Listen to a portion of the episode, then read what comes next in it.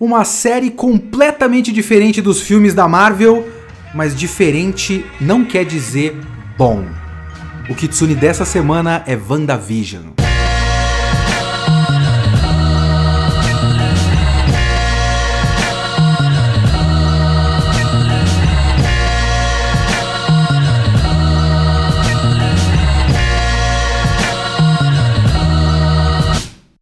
Olá, eu sou Leonardo Kitsune e o Kitsune da Semana é o meu podcast semanal para eu comentar o que eu quiser, do jeito que eu quiser. A ideia é fazer uma review por semana. Pode ser um filme, um livro, um anime inteiro ou só um episódio, um mangá inteiro ou só um volume. Eu vi, eu li, eu quero falar, então é aqui que eu vou falar. Se você quiser comentar o episódio, me siga no Twitter, leokitsune, ou manda e-mail para leokitsune.gmail.com e não esquece de seguir o podcast para sempre ser notificado de novos episódios. Lembrando que você ainda pode se inscrever para o curso livre e remoto de dublagem da Central do Brasil, indicado pelo Kitsune, hein? Eu falei disso na semana passada. Manda e-mail para contato@centraldobrasil.com.br. Coloca no assunto do e-mail Kitsune me indicou e pede informações sobre o curso e você vai ganhar 15% de desconto, porque a Central do Brasil está fazendo 15 anos, aniversário agora. É um curso remoto de dublagem de 3 meses, que não é um curso profissionalizante, é um curso para você ter um primeiro contato com a dublagem. Caso você, por exemplo, já tenha o DRT de ator, mas não conhece a dublagem, ou você está pensando em fazer um curso de teatro para ver se você vira um dublador, mas não sabe como a dublagem funciona, esse é um curso para você ter um primeiro contato com a dublagem. E é, por conta da pandemia, um curso remoto por enquanto. Então são três meses que você faz em casa. Você precisa ter só um headset com microfone e fone de ouvido, basicamente, e uma boa conexão de internet e um dia livre na sua semana por três meses. É isso manda e-mail para contato arroba central do Brasil, do Brasil com U, do Brasil .com.br, coloca no assunto Kitsune me indicou e ganha 15% de desconto na minha mão, hein? E se passa, você pode fazer esse curso comigo, que eu vou fazer também. Eu vou fazer esse curso. Eu preciso do curso também, ok? Então vamos lá, gente.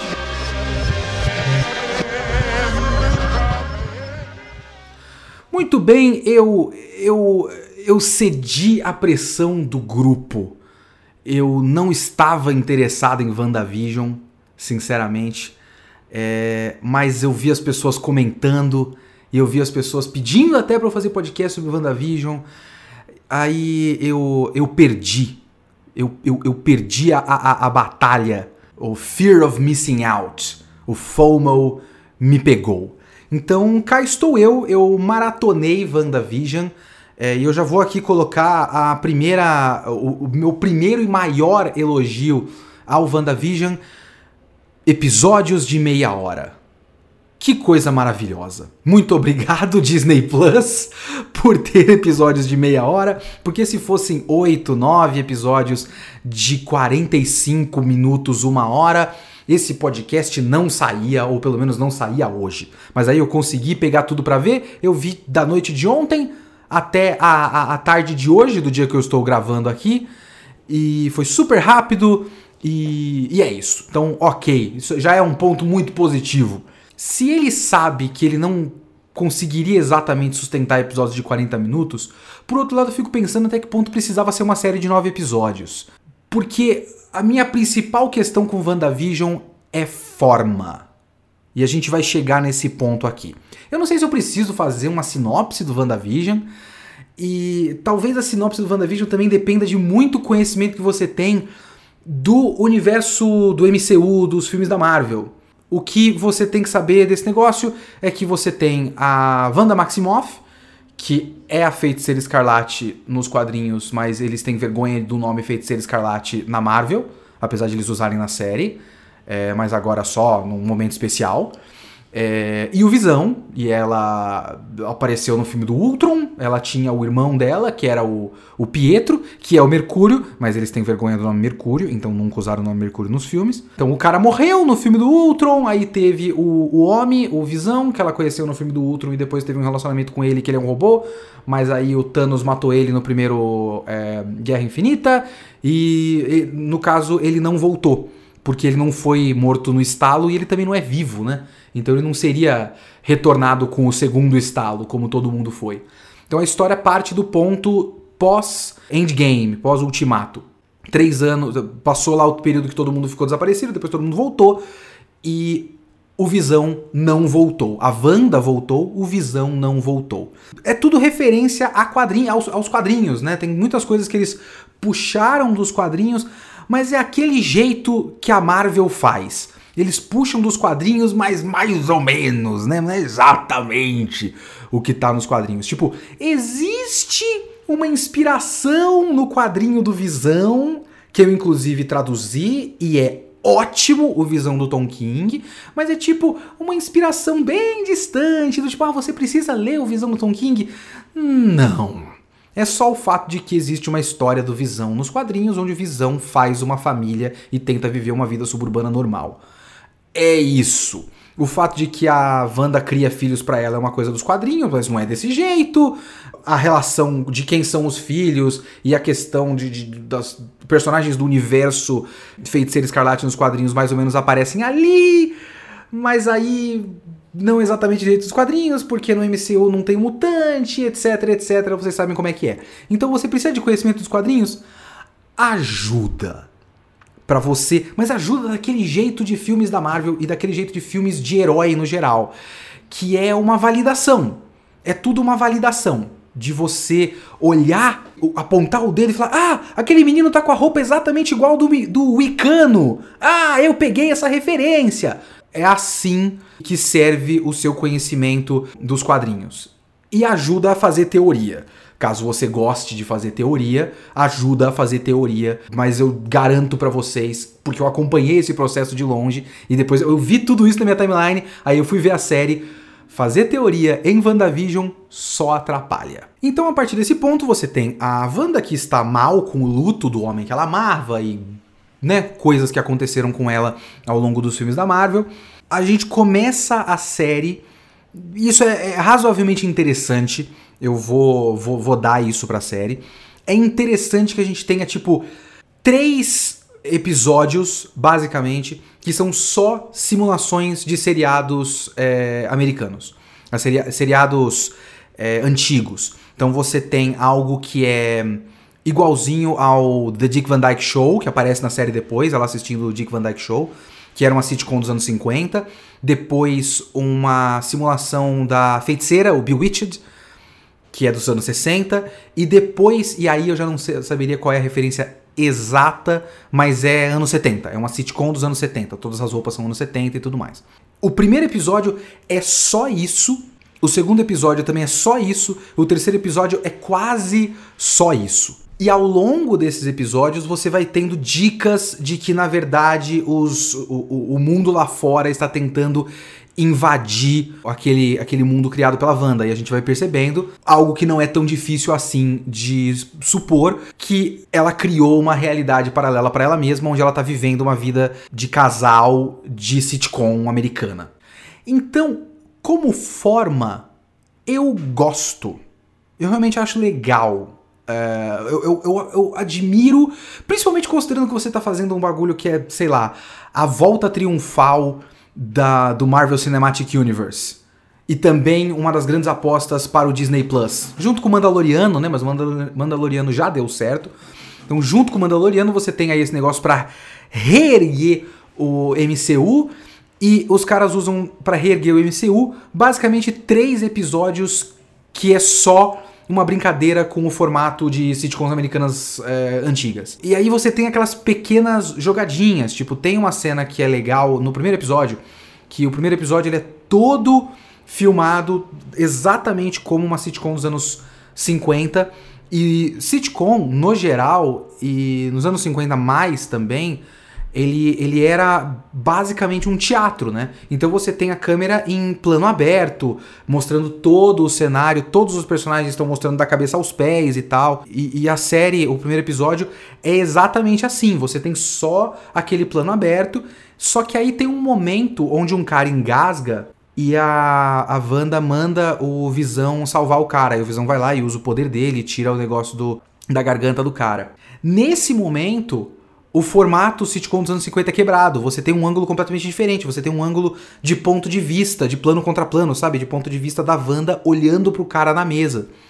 É, e depois olhando diretamente pra Wanda, tipo um, um, close no rosto dela. Então você tem close, você tem uma, uma filmagem, uma, um enquadramento completamente diferente da, do que a televisão fazia naquela época, porque a gente já tá quebrando a forma, porque ela criou essa ilusão para ela mesma, mas naquele momento a ilusão precisou ser mais ou menos quebrada, e é a primeira dica pra gente de que aquilo não é só uma, uma paródiazinha, aquilo é uma doideira da cabeça dela.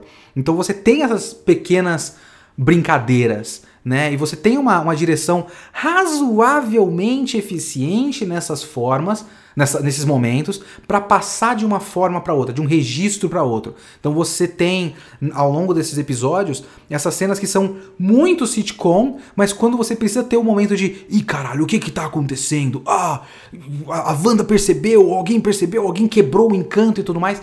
E aí você vai mudando do formato sitcom quase para um filme de terror, um enquadramento, para uma atmosfera de, de, de, atuação e trilha sonora mais ou menos de filme de terror ali. Não querendo fazer a comparação, porque a comparação seria estúpida, e obviamente é, Get Out, é, o, o Corra é muito melhor, mas é tipo aqueles momentos do Corra, onde, onde o personagem começa a perceber a lavagem cerebral que ele está sofrendo. Então é mais ou menos isso. Na verdade, pensando agora, e pensando exatamente no Corra, me lembra as sketches do Key and Peele. Eu não sei se vocês assistem sketches do Key and Peele, mas sketches do Key and Peele, o, o, o cara já estava meio que treinando ali, né? No, no, nas sketches. Era muito engraçado, porque Key and Peele é muito engraçado, é muito bom é muito bem dirigido. E tem uma coisa que acontece com frequência nas sketches do Key Peele, é que você tá num clima de comédia normal e de repente ele começa a converter para uma coisa muito creepy e assustadora. Tem uma que é que é uma sketch de dança, de, de aula, é um concurso de aula de aeróbica bem anos 80, sabe? O pessoal com polaina e roupa roupa colada e tal. E aí o cara tá, tipo, dançando e disputando quem é o, o melhor dançarino de aeróbica. Mas enquanto isso no estúdio de TV, enquanto isso tem um cara com, com aquela dália, né, com um papelzão e falando, por favor, continua dançando, aí joga o papel. Sua esposa sofreu um acidente, joga o papel, de, eh, joga o papel fora. Ela morreu e os seus filhos também, joga o papel fora. Continua dançando. E aí, tipo, o cara vai, vai ficando cada vez mais desesperado porque a mulher dele morreu e talvez o cara que tá do lado dele foi o, o cara que sabotou o carro pra mulher morrer, mas ele tem que continuar dançando. Então é tipo a progressão da comédia pro terror que ainda continua sendo comédia. E é, é, é genial, é genial. Eu vou colocar o link mais uma vez, apelando para vocês. Eu coloco links na descrição do podcast. Tem links na descrição do podcast. Acessem os links, vou colocar essa sketch lá no, no podcast, ok? é muito legal, assistam. E é mais ou menos isso que WandaVision faz. Essa essa virada, essa virada de chave. E ele, ele começa a fazer isso nesses primeiros episódios. Mas com o tempo não dá pra ficar só nisso. Então a série vai convertendo-se lentamente para um filme da Marvel. E as partes que ele é mais filme da Marvel, com o, exércitozão e a, e a espada, operações militares e tudo mais, aí essas partes são sem graça. É isso que eu posso dizer. Aí você tem a fotografia sem graça da Marvel e, e o tipo de trama sem graça da, dos filmes da Marvel, que eu gosto, eu gosto pra caramba. É, mas, mas é tipo. Uh, Principalmente quando você bate com as partes da, das sitcoms. Ah, é, é, muito mais interessante você ver as simulações de sitcom com. É, sei lá, na minha cabeça, era quase mais legal você ver uma série que seria tipo. Sei lá, anos 50, 60, 70, 80, 90, 2000. Seis episódios onde cada um é casal WandaVision em um estilo diferente de sitcom sem nenhuma trama por trás. É só uma brincadeira da Marvel. Porque ficou legal. Eu tenho pe pequenas críticas, eu acho que funciona melhor quando tá preto e branco do que quando tá colorido, porque Quando tá nos anos 70, por exemplo, eu acho que eles não fazem um trabalho tão bom de simular a estética além dos cenários e figurinos. Tipo, não tem a, a granulação da imagem, não é a mesma coisa. E funciona melhor no preto e branco. Tipo, o preto e branco consegue dar aquele efeito de você ver um cenário artificial que é muito artificial, mas também é meio apropriado para o formato. Enquanto quando você vai para aquela série dos anos 70, já não fica tão legal assim, porque ainda parece meio que. Parece um, um, um filme atual, só que é um filme de época atual. E não exatamente um filme da época, entende? A simulação vai melhorando e vai ficando cada vez mais interessante quando vai. Tipo, para mim os anos 70 é o pior. E aí quando ele chega ali naquele, naquele episódio que é Malcolm in the Middle, que é basicamente Malcolm in the Middle, eu acho mais interessante. E depois quando é basicamente Modern Family, essa parte é legal e quando ele simula o Malcolm é muito engraçado, é bem legal. Então eu gosto bastante quando ele simula o Malcolm. E todas essas séries vão sendo citadas ao longo da história. Eu acho que o, o Modern Family não, mas o Malcolm in the Middle passa numa TV ali no momento. Por outro lado, eu lembro de achar interessante o episódio 1 e depois achar ok o episódio 2 e achar menos ok o episódio 3, apesar de ele ir progressivamente criando a sensação de estranhamento pra gente começar a. Tipo, eu acho que é no episódio 3 que termina com a Monica Rambeau sendo jogada para fora da, da barreira. Ok! É um processo, e é um processo corajoso, como eu já disse, se você considerar que eles estão apelando para esse público esse público de, de filme MCU. E talvez esse público não ia ter a paciência. É bem corajoso. E assim, mostra a confiança dos caras no material. É, o público não vai embora. Eles sabem que, que a gente é otário. E a gente vai continuar sendo otário. E a gente vai assistir até o final. Mas é razoavelmente corajoso deles fazerem, tipo, dois episódios inteiros, basicamente, e mais um 80% dele sendo só uma brincadeira com a forma da sitcom. Mas com o tempo, tipo, eu gostei do primeiro, mas eu já achei que, tipo, no segundo já dava para entrar na trama. Mesmo que eu não seja tão fã da trama, no segundo já dava pra, pra entrar, porque eu já saquei a sua brincadeira. Se toda a série fosse a brincadeira, era uma coisa. Eu sei que toda a série não é a brincadeira. Então eu já saquei a brincadeira. Então segue em frente. Eu não. Eu já tava tipo, legal, mas vamos, segue, tá bom, beleza, bacana, obrigado. Só que até o momento eu tô falando basicamente da forma. Mas tem uma coisa que a gente pode levantar uma discussão aqui que eu acho interessante, que é o, o, o bom e velho argumento do forma é conteúdo. E eu, eu acho que no caso, no caso do WandaVision, de fato, forma é conteúdo. Mas eu não sei se isso vai fazer sentido não sei se é só uma bobagem na minha cabeça, mas eu acho que no caso do WandaVision, o conteúdo é meio que só a forma. Não sei se vocês estão entendendo o que eu quero dizer. Porque assim, muito bacana que essa seja uma série sobre luto. Esse é o tema da série, certo? Se você assistiu, tá muito claro que esse é o tema da série. Mas eu não acho que WandaVision examina o luto debate o luto. Eu acho que WandaVision expõe o luto e usa o luto como ferramenta. Porque eu não acho que o processo da série, do nosso, nosso entendimento da série, da nossa experiência de assistir a série, eu não acho que a nossa experiência é uma experiência de ir entendendo a personagem. Eu acho que o nosso processo é ir entendendo o que está acontecendo. E tem uma diferença muito grande para mim entre uma coisa e outra. Porque, vamos lá, para quem é essa série? Essa série é para quem conhece Marvel, os filmes da Marvel, não tô falando dos quadrinhos. É uma série para quem conhece os filmes do MCU ou para quem não conhece os filmes do MCU. Para mim é uma série que claramente depende de você conhecer os filmes do MCU é muito importante que você tenha visto. Porque senão você não vai entender nenhum daquele conflito. Você não vai entender, você precisa entender quem é a personagem, senão é completamente fora de contexto. A não ser que isso fosse tipo a primeira coisa de algo. E realmente você vai começar a aprender a personagem a partir daí. E aí você tem todo um mistério do que está acontecendo para depois entender quem é aquela personagem. Mas não é assim que funciona, porque ele pressupõe que você tenha visto todo o MCU. Eu sei que parece óbvio o tudo que eu tô dizendo, porque é óbvio que ele pressupõe, porque basicamente tudo que o MCU faz pressupõe que você conheça o resto do MCU. Ele tenta e sempre tentou e sempre conseguiu razoavelmente bem. A gente tem que dar o braço a torcer. Tirando talvez os filmes dos Vingadores, mas aí os filmes dos Vingadores são tipo mega evento de quadrinho, que eles realmente dependem de muita coisa.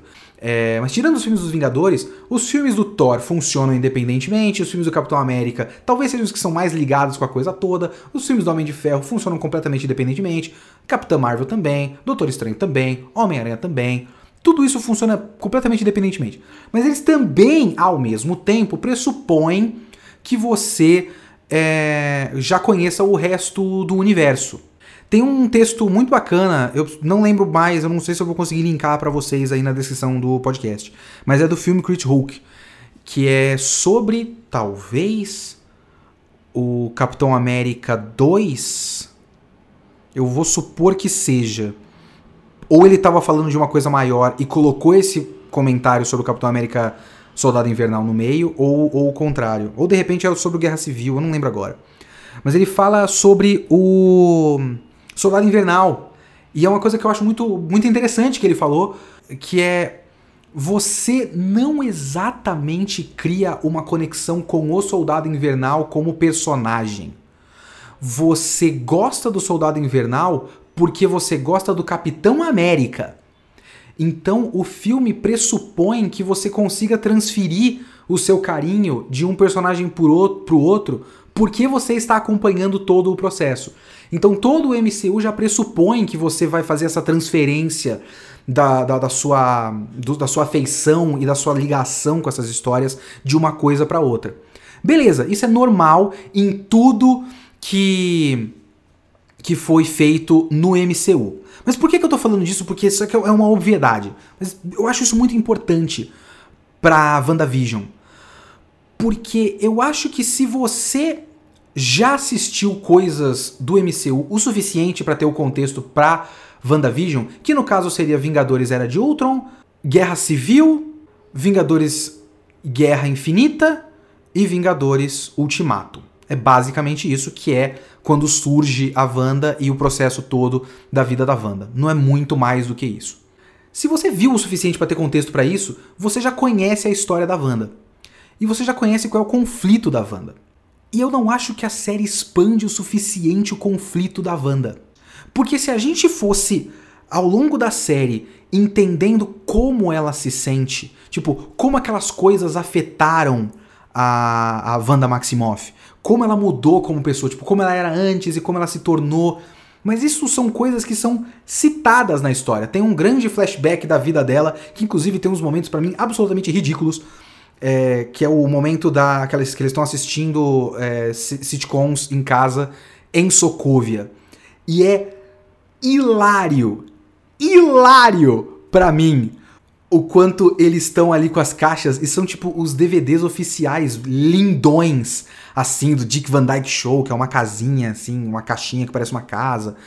E, e aí a mãe deles abre a janela, abre a cortina, nem abre a janela, abre a cortina e tá rolando uma guerra, uma guerra foda. A trincheira é na frente da janela da casa deles. Tá, tá, tá, tá, tá, tá, tá, tá, metralhadora e fogo e não sei o que, e barricada e tal. Aí ela fecha a cortina e aí eles vão ver o seriado. E é só maravilhoso. Que deve ser. Aquela é literalmente a cortina de ferro soviética, não é?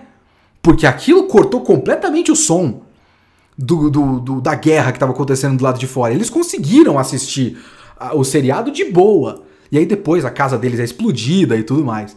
É, se tava naquele é, naquele nível de barulheira e caos e o cara era quatro, eu não sei como é que eles tinham a calma. A não ser que você realmente fizesse, sabe, fizesse a abordagem da coisa, a direção da coisa, um processo para você ver que o pai está tentando blindar os filhos de toda aquela guerra. Mas não me pareceu para mim dirigido dessa maneira. Me pareceu dirigido como mais um dia normal e aí abre a janela e tá rolando uma guerra. Não pareceu tipo o pai preocupado, porra, não dá, não dá pra gente ficar é, é, é, super preocupado com isso o tempo todo. Deixa eu alienar os meus filhos com sitcom. Pra mim foi só ridículo, só muito engraçado, sinceramente.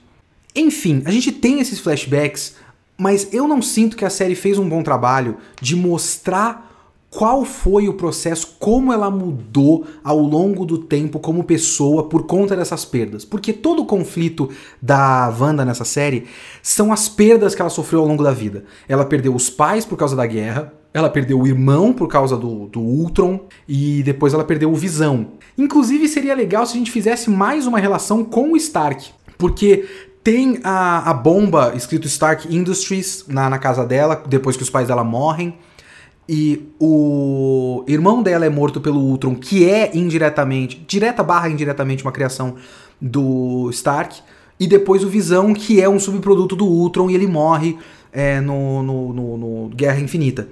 Então tem, um, tem uma relação que poderia ser, ser, mais feita com o Tony Stark, da culpa que o Tony Stark tem em todo o processo da traumatização aí da, da Wanda mas a gente não, eu não sinto que a série fez um bom trabalho de mostrar pra gente como a guerra afetou a, a, formação da psicologia dela, como o trauma afetou a formação da psicologia dela. É uma, uma, uma, uma chavinha que virou, sabe?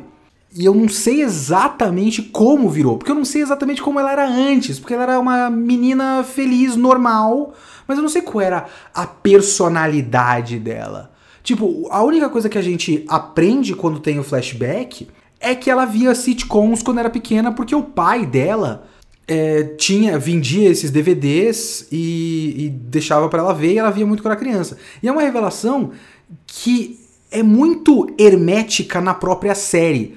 É uma, uma revelação que, que explica pra gente por que, que ela fez essas ilusões baseadas em sitcoms americanas antigas. Já que ela morava na Sokovia, que é o, o país dos Balcãs fictício do MCU, ela deveria, ela tinha que conhecer essa série de alguma forma. Então a gente aprende, ah, ela conheceu com o pai dela que fazia essa pirataria lá na Sokovia. Beleza, então a gente sabe disso.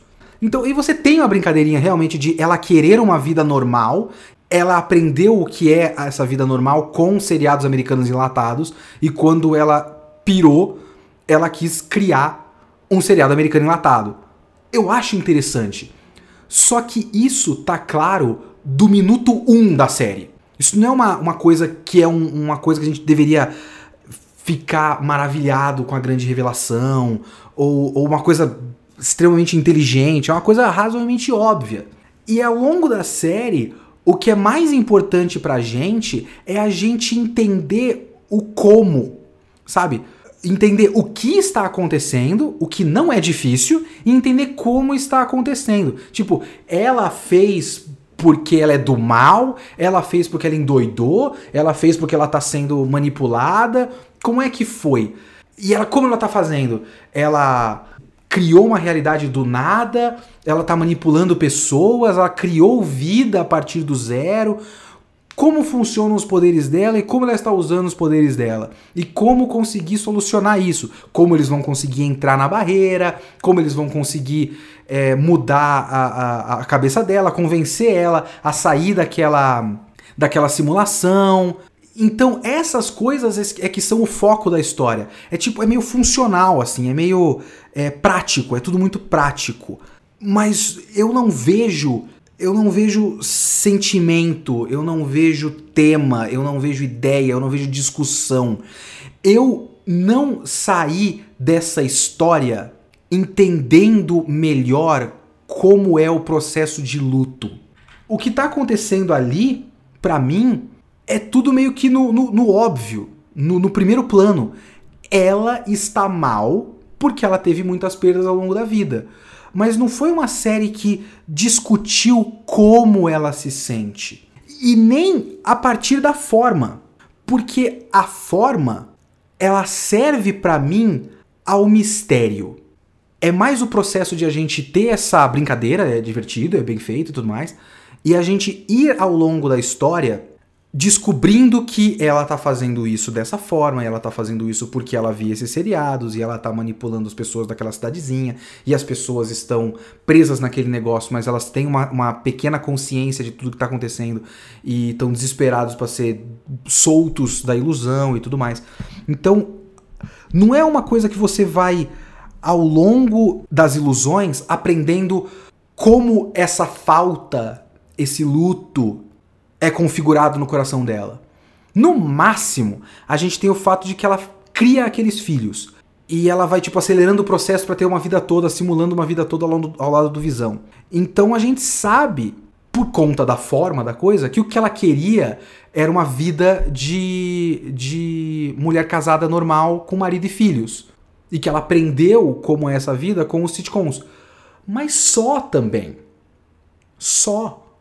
Porque o que eu entendo do sentimento dela é que esse sentimento nasceu da raiva que ela sentiu de como o Visão foi tratado, de como tudo foi injusto ao longo da vida dela e tudo mais. E ela tem a raiva e ela tem o luto e ela de fato amava o Visão. Mas se eu já conhecia o MCU, eu já sabia de tudo isso. E essa série precisa que você saiba o MCU. Não é um bônus, é uma exigência da série, é um pressuposto da série. E quando eu fico pensando nessas coisas, eu fico pensando para que serve essa série? Porque às vezes você poderia fazer uma série como essa como uma, uma ligação para outras coisas. Eu acho que estava todo mundo esperando isso. E eu fico feliz que ela não tenha sido isso. Não exatamente, ela foi um pouquinho. Eu acho que o que as pessoas queriam de verdade é que, como a gente tem uh, o próximo filme do Doutor Estranho, que o nome dele é Doutor Estranho no Multiverso da Loucura, e você tem a Feiticeira Escarlate e essa coisa das referências dos quadrinhos, do No More Mutants e do Visão e tudo mais, e dos filhos, e o caso dos filhos, que nos quadrinhos os filhos dela são o Icano e um moleque chamado Speed. Como ele ficou em português, isso eu realmente não sei qual é o nome do Speed. Mas enfim. Então, e aí tem o caso da aquisição do, dos direitos dos X-Men de volta pelo Marvel Studios e da compra da Fox e tudo mais. E aí você tem aquele episódio que aparece o Pietro, mas eles colocaram é, o, o ator do Mercúrio da Fox.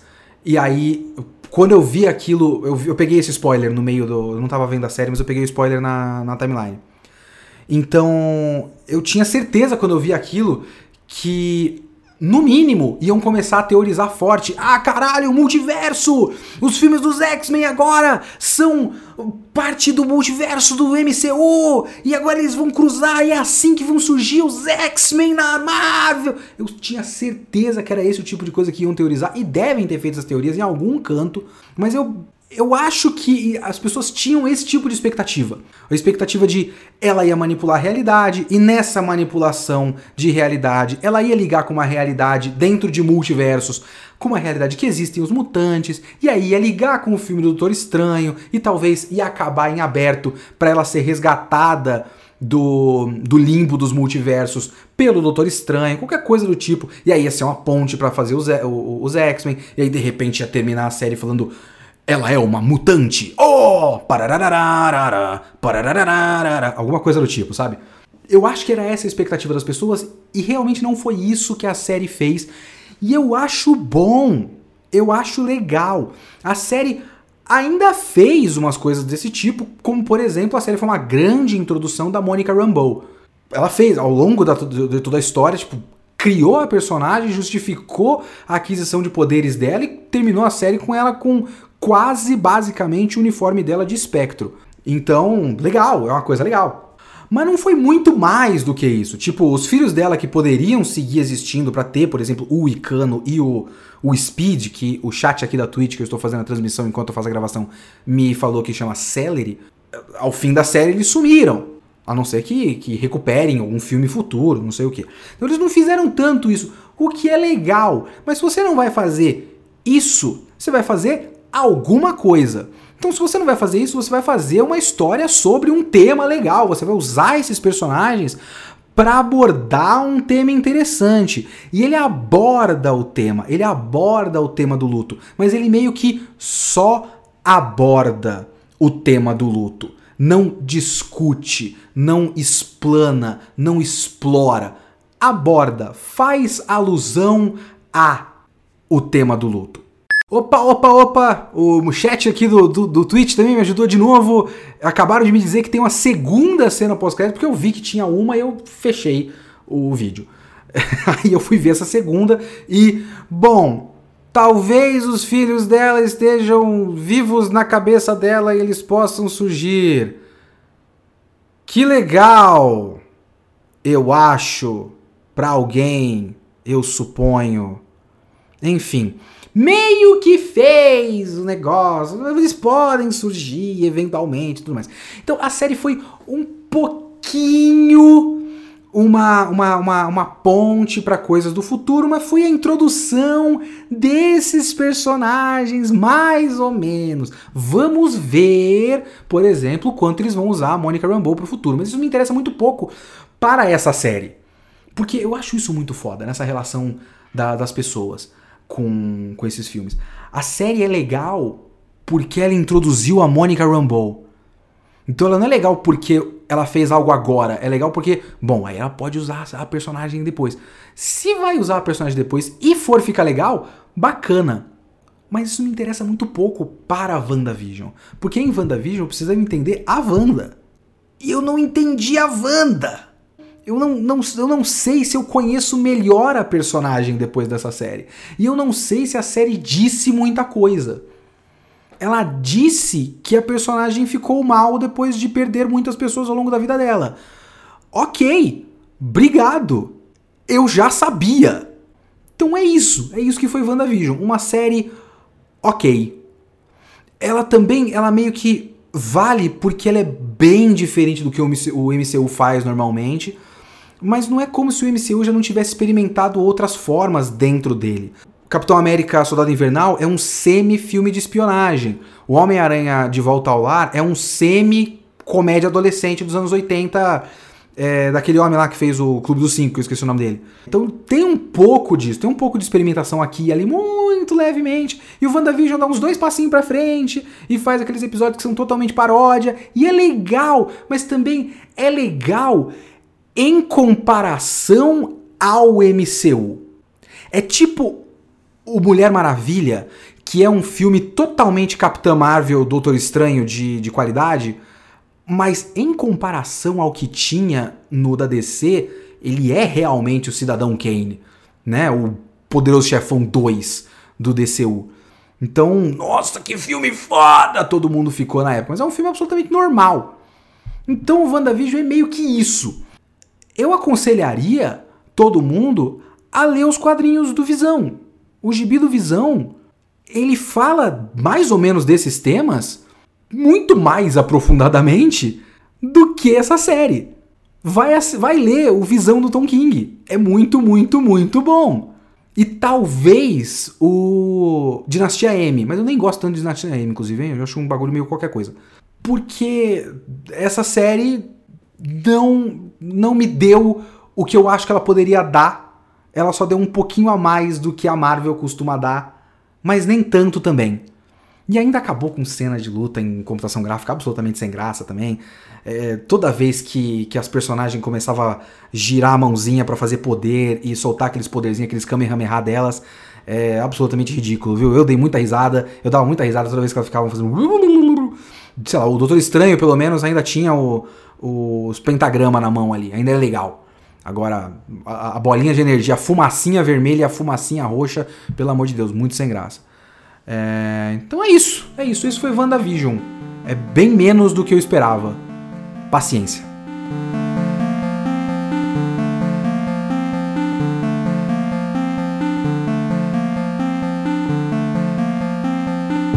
Então vamos aos e-mails do Kitsune da semana 29 sobre Limit e tem o problema de ser limite, né? eu não recebi nenhum e-mail de gente que leu o limite para bater a minha opinião com o limite. Eu sei, por exemplo, que o Tengu, abraço para o Tengu, que foi o tradutor do limite, eu vi os comentários dele no jogabilidade. dizendo que ouviu o podcast e concorda comigo. E ele leu o limite, né? Porque no caso ele traduziu. Então é a maldição de falar de coisa desconhecida. As pessoas não conhecem. Vamos lá pro comentário aqui. Eu vou é, apenas falar que o nome dele é com R, porque eu vou manter a identidade da pessoa aqui um pouco oculta e vocês vão entender por quê. Que a pessoa fez uma, uma espécie de uma confissãozinha aqui. E é, é uma confissão interessante. Porque a gente faz isso, né? A gente não pode dizer que não faz. Uh, eu ouvi o último podcast sobre limite e me fez lembrar de alguns momentos da minha vida em que fui obrigado a nadar com a correnteza. Como você bem disse, o adolescente é o ápice do excremento humano. Às vezes, quando a pessoa fala uma coisa que eu digo, você disse isso, aí eu olho e falo, caramba, eu disse isso, né? Puxa vida. e a provável causa do fim da nossa sociedade no futuro. E na minha adolescência, houve um episódio em que o um amigo pediu fotos íntimas de uma garota e mostrou para todo o grupo que estava reunido ali. Eu me lembro de não protestar nem fazer nada para parar aquilo. No dia seguinte, eu mandei áudio para outra pessoa que estava na rodinha e ele disse: Eu também achei aquilo terrível, mas eu não queria ser o cara chato da situação. É difícil escapar do genjutsu do grupinho de amigos. Aí ele falou: ó, agradeço seu ótimo trabalho no podcast, desejo tudo de bom para você no mundo da dublagem. E é, né? Principalmente quando você é adolescente. Você tá aprendendo o que, que é bom e o que, que é ruim, e você tá aprendendo. E é foda, principalmente quando você é homem. Você tá aprendendo a se comportar no meio de um monte de homem. E se tem uma coisa que não dá certo, é homem em grupo. E aí você faz o combo de homem em grupo adolescente, é, é um monte de gente que realmente acha que sabe tudo da vida e não sabe absolutamente porra nenhuma. E você vai tendo esses reforços positivos. De o cara mostrou a foto da mina pelada e todo mundo achou legal, então é provável que ver a foto da mina pelada sem autorização dela seja legal mesmo. Não é? Todo mundo aprovou. Porque regras de sociedade são isso, né? São um acordo de grupo. Se você está dentro de um grupo e o acordo é positivo, é isso que você aprendeu. É foda. É, para depois você sair do, como eles chamam aqui, o genjutsu do grupinho de amigos, é muito complicado. Tanto é que eu cortei relações com o pessoal do ensino médio. É, mas isso adulto, né? Na escola eu era do grupo. Então é foda, é complicado mesmo. E tem um e-mail aqui do Pedro Librelato que não tem absolutamente nada a ver com isso. Falando aqui, ó, espero. É primeira vez mandando e-mail, por isso gostaria de dizer que sou muito fã e acompanho seu trabalho desde cedo. Parabenizo, parabenizo também pelo podcast, que tem sido muito bom desde a primeira edição. Infelizmente, como você, também tem uma lista enorme de mangás em stand-by para ler, por isso não vou poder comentar sobre Limit, que já ingressou na lista também. Queria dizer principalmente que sou muito a favor da sua sugestão de reviews de obras de autores mais clássicos, como Machado de Assis e Clarice Lispector. Fiz alguns anos de pré-vestibular e depois que eu passei, meu gosto por esse tipo de literatura continuou, por isso acho que seria uma boa adição ao podcast, não se limitando somente aos brasileiros. Acho que obras internacionais como Frankenstein e Drácula também seriam um tanto interessantes. Senhor Pedro Librelato, toda vez que eu penso nisso, eu penso em Machado de Assis. Tem alguns livros que eu gosto, que eu gostaria, que não são Machado de Assis, que eu gostaria de falar alguma hora. Tipo, eu gosto muito do Memória de um Sargento de Milícias. Eu acho um ótimo livro, acho muito divertido. Eu nunca penso em Clarice Lispector. Porque eu lembro de ler na escola, e se todo mundo tem aquela história do a escola me obrigou a ler Machado de Assis e eu odiei literatura clássica depois disso para sempre, a minha história dessa é com Clarice Lispector. Eu li A Hora da Estrela, na escola. Eu achei um lixo, um saco de livro. Mas eu tava no ensino médio. Eu era um idiota. Você me deu essa ideia. E se eu tentasse ler A Hora da Estrela de novo, só que adulto? Porque quando eu lembro da Hora da Estrela, eu lembro de não gostar, mas eu lembro das ideias. Eu lembro do, do, das coisas que acontecem mais ou menos. E eu lembro das ideias e eu fico pensando, caralho, mas é o tipo de coisa que eu ia gostar muito. E eu entendo mais ou menos o que ela tá fazendo ali. Hoje. Talvez hoje eu gostasse de A Hora da Estrela. Tá aí uma ideia interessante. Muito obrigado, Pedro Librelato. Esse foi o Kitsune desta semana e o Kitsune da próxima semana e também das próximas seis semanas é Akira. Kitsune da semana 31, Akira 1 até Kitsune da semana 36, Akira 6. Um Akira por semana até acabar. Esse é o Kitsune das próximas semanas. Até lá.